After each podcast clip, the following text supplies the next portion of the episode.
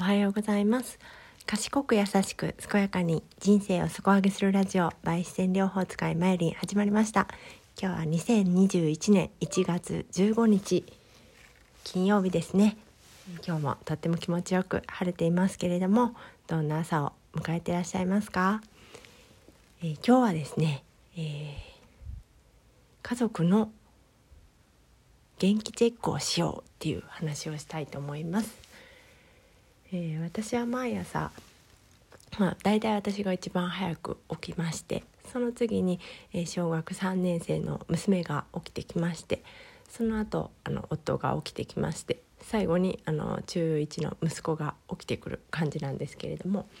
まあ、全員の起きた時の顔、えー、声、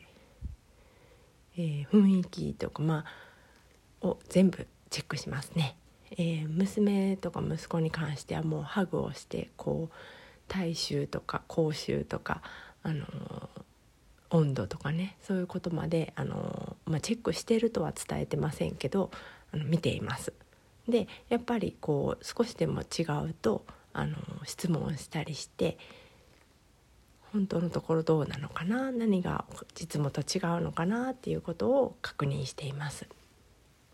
えそれはあの体調が悪い時だけじゃなくってあの、まあ、未病っていうかあのちょっとだけいつもよりは元気はないとかちょっとだけ眠眠さが収まってないとかそういうところが分かるんですね。で体調が悪いっていうところまでに行くまでにそこに気づくとあの声かけとかこう食べ物飲み物いろんなものをですねこう提案することによって本当の体調不良に陥るのを防ぐことができるんじゃないかなって思っています。えー、以前にですね、まあ、だいぶ前ですけれども、まあ、健康ノートを作ろうっていう話もさせてもらったと思うんですけれども、まあ、それはそうんそれの一歩手前というか、まあ、ノートに書くまでではないけれども毎日どんな状態か確認しておくとまああの病気になることも防げるしこうし心もですね心のあのわだかまりとかちょっとしたいつもと違うことも気づくことができるので、えー、子供もあの私に遠慮なく、まあ、言わなくても質問には答えてくれるので、うん、なんとなく答え方から何かあるのかなっていうのは把握することができます。で何かあるのかなっていうところまで行くとあのまあ、その時は言う気持ちじゃなくてもですねまたチャンスが巡ってきた時に質問した時にちょっと気になることを教えてくれたりしますよね。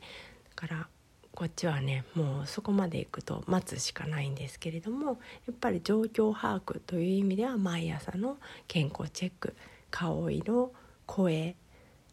えー、口臭体臭あと温度ですねあのそれを